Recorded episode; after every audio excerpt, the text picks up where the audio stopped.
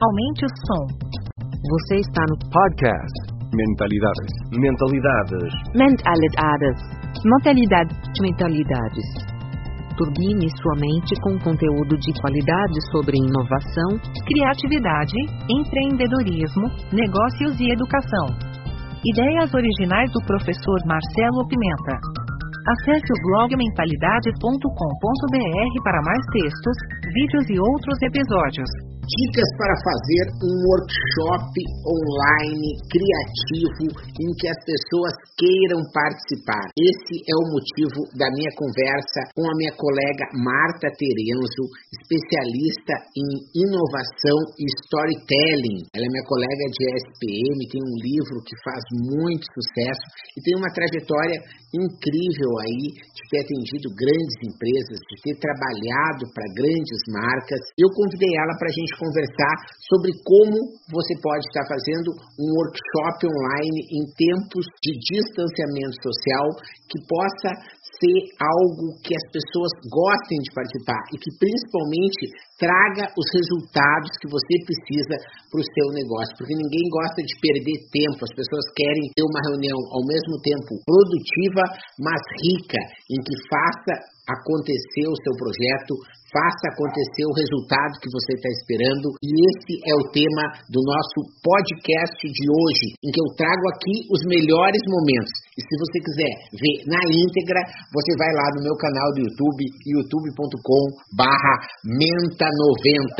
Muito obrigado pela sua audiência e vamos juntos com Marta Terenzo. Então a gente vai falar de hoje de workshop e de reuniões. Todo mundo fez reunião, tá todo mundo fazendo isso. Eu acredito que esse tipo de projeto nossos encontros é realmente uma resposta para que a gente possa estar buscando uh, realmente qualificar profissionais e pessoas a partir de um novo cenário que o mundo nunca mais vai ser o mesmo e a gente precisa estar preparado para isso. E as reuniões e workshops online, eles fazem parte disso. E vamos lá então para o nosso conteúdo. O que, que a gente conversou? Eu e a Marta somos professores da SPM, entre outras instituições, e para preparar um conteúdo bem bacana para vocês, a gente uh, falou sobre alguns passos.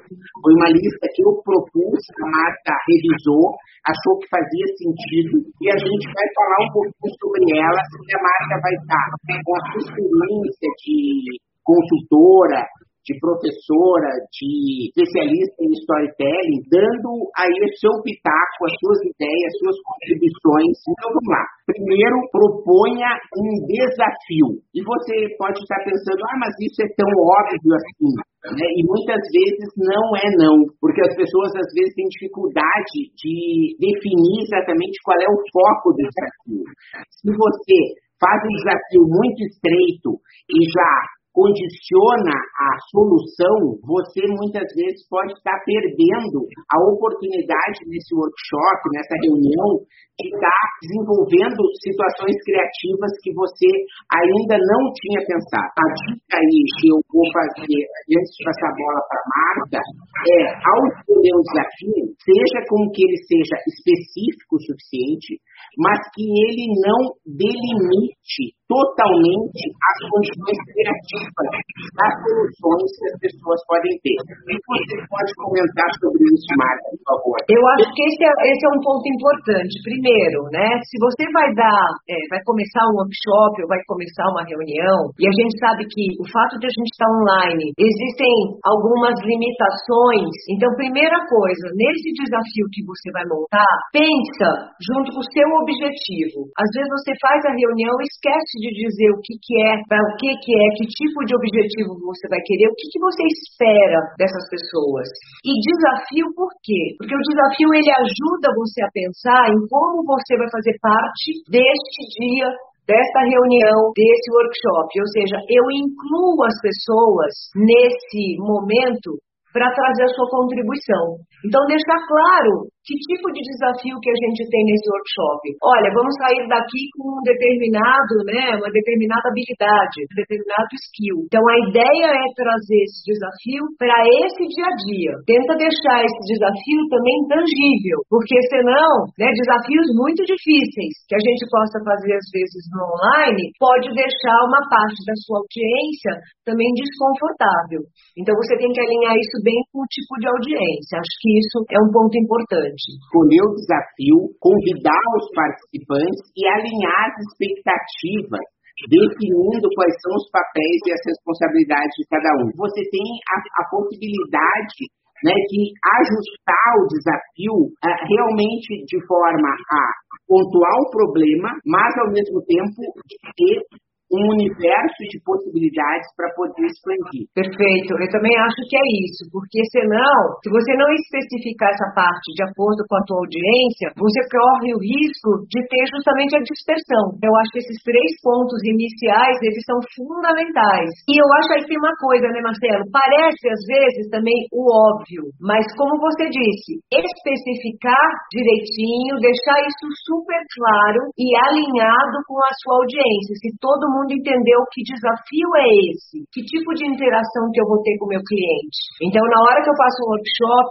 essa parte, principalmente agora que a gente está no online, a gente está falando né, desse movimento, é fundamental. Vamos alinhar tudo. Eu falo que alinha agenda, alinha horário, alinha pausa, e acho que a gente tem que fazer esses alinhamentos muito claros e não deixar tão genérico, porque também os tempos são, são diferentes, né, Menta? A gente tem um formato aqui diferente, né? Isso eu acho que é muito legal. A gente já vai falar de tempo e a gente está falando de papéis e responsabilidades. Que papéis você acredita que são fundamentais? A gente tem provavelmente o papel do facilitador, ou seja, daquela pessoa que ela não é, e acho que é legal da gente lembrar, né, Marta, que o facilitador, ele não pode impor as ideias dele, mas ele deve fazer com que realmente as pessoas possam estar dando, o grupo possa estar dando o melhor de si. Além do facilitador, que outros papéis você acredita que podem ser interessantes da gente ter no equipe de uma reunião, de um workshop online? Dependendo da audiência que você tem,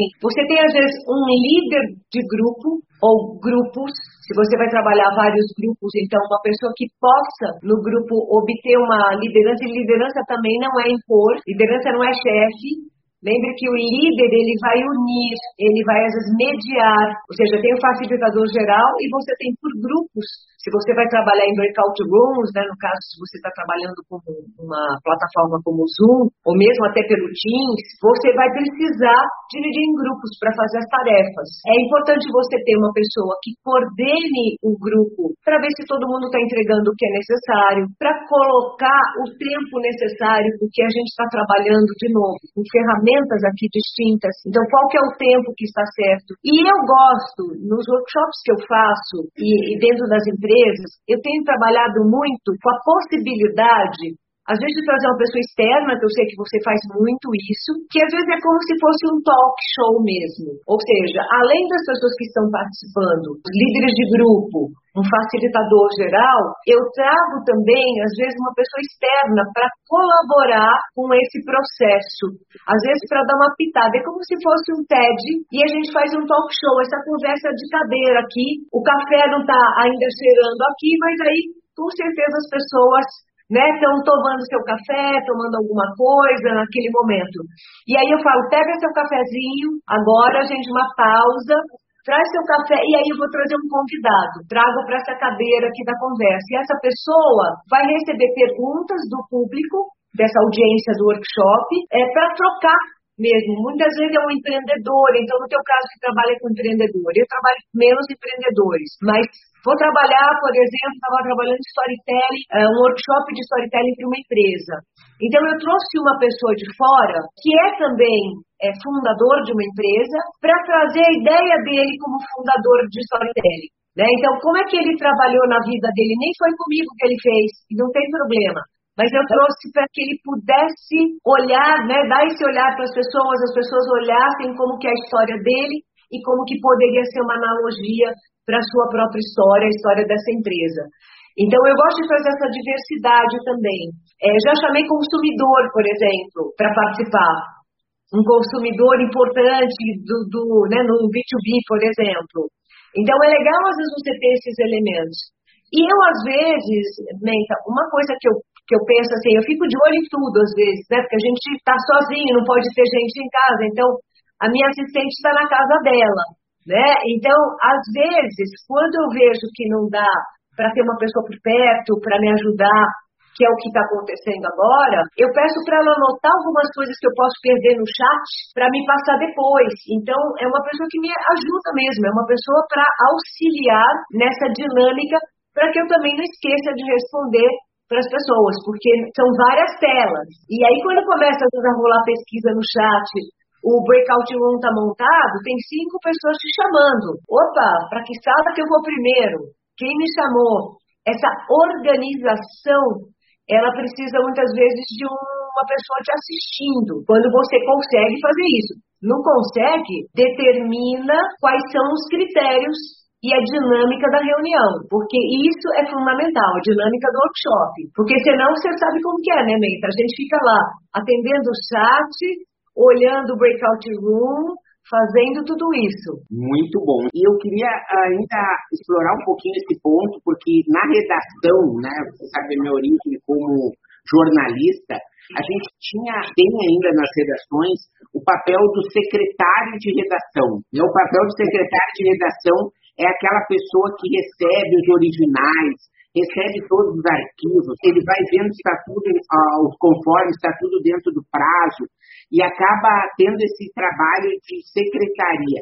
Você acredita que esse, esse papel desse auxiliar tem muito disso, de ajudar a registrar, de ajudar a, a, entender insights que podem ser explorados depois. É mais ou menos esse papel que você está sugerindo. É isso, eu não lembrava, boa, bem lembrada, que eu não, eu não fiz jornalismo, mas eu lembro desse papel, que é esse secretário né, geral que reúne tudo, as pautas, porque são conversas, são várias conversas.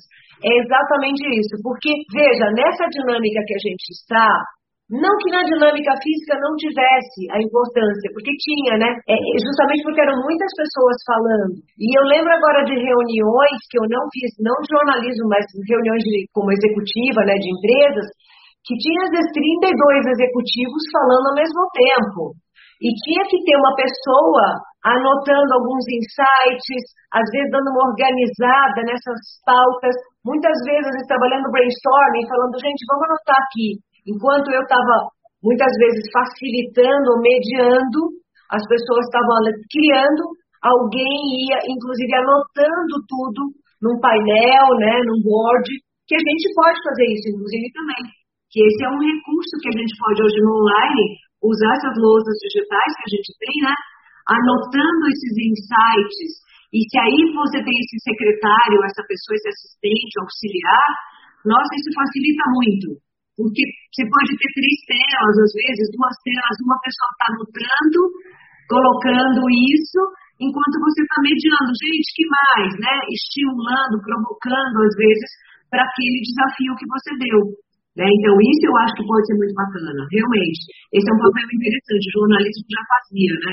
Muito bom. E aí você já botou né, vários pontos para a gente acrescentar, como uso dos recursos que a gente pode explorar. Eu gostaria de ouvir um pouquinho sobre você sobre tempos das coisas, ou seja, nesse mundo online, né, de que maneira você pode trabalhar com essa questão dos tempos, né, de que o quanto é aceitável uma reunião, de quanto tempo é aceitável um workshop, né, de que maneira você está vendo essas questões, e só trazendo algumas referências. Você pega o caso do Design Sprint, por exemplo, que é uma metodologia que a Google Ventures criou, né, eles já fazem um trabalho de seis horas por dia, porque é um trabalho muito pesado, e são apenas três horas de manhã e três horas da tarde para você ter tempo de resolver e-mails, resolver pepinos, imprevistos, né, de coisas assim. Ou seja, eles nunca fazem das oito da manhã às seis da tarde, porque daí você fica sem espaços livres.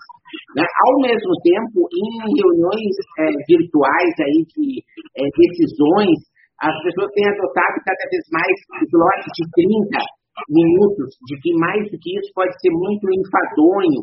Eu gostaria de ouvir para você aí que dimensões você acredita que a gente pode estar trabalhando de tempo nesse universo das reuniões online. Olha, legal, Menta. É, veja, eu acho que tem uma adaptação também, né? Não só no online, cada vez mais estamos mais dispersos Existe um estudo é, sobre economia da atenção. A nossa economia da atenção é o quê? É quanto tempo eu consigo ficar com a minha audiência, seja ela física ou virtual. Quanto tempo eu consigo ficar num show? Ah, o show é entretenimento, eu consigo ficar duas horas, até três horas, talvez até mais.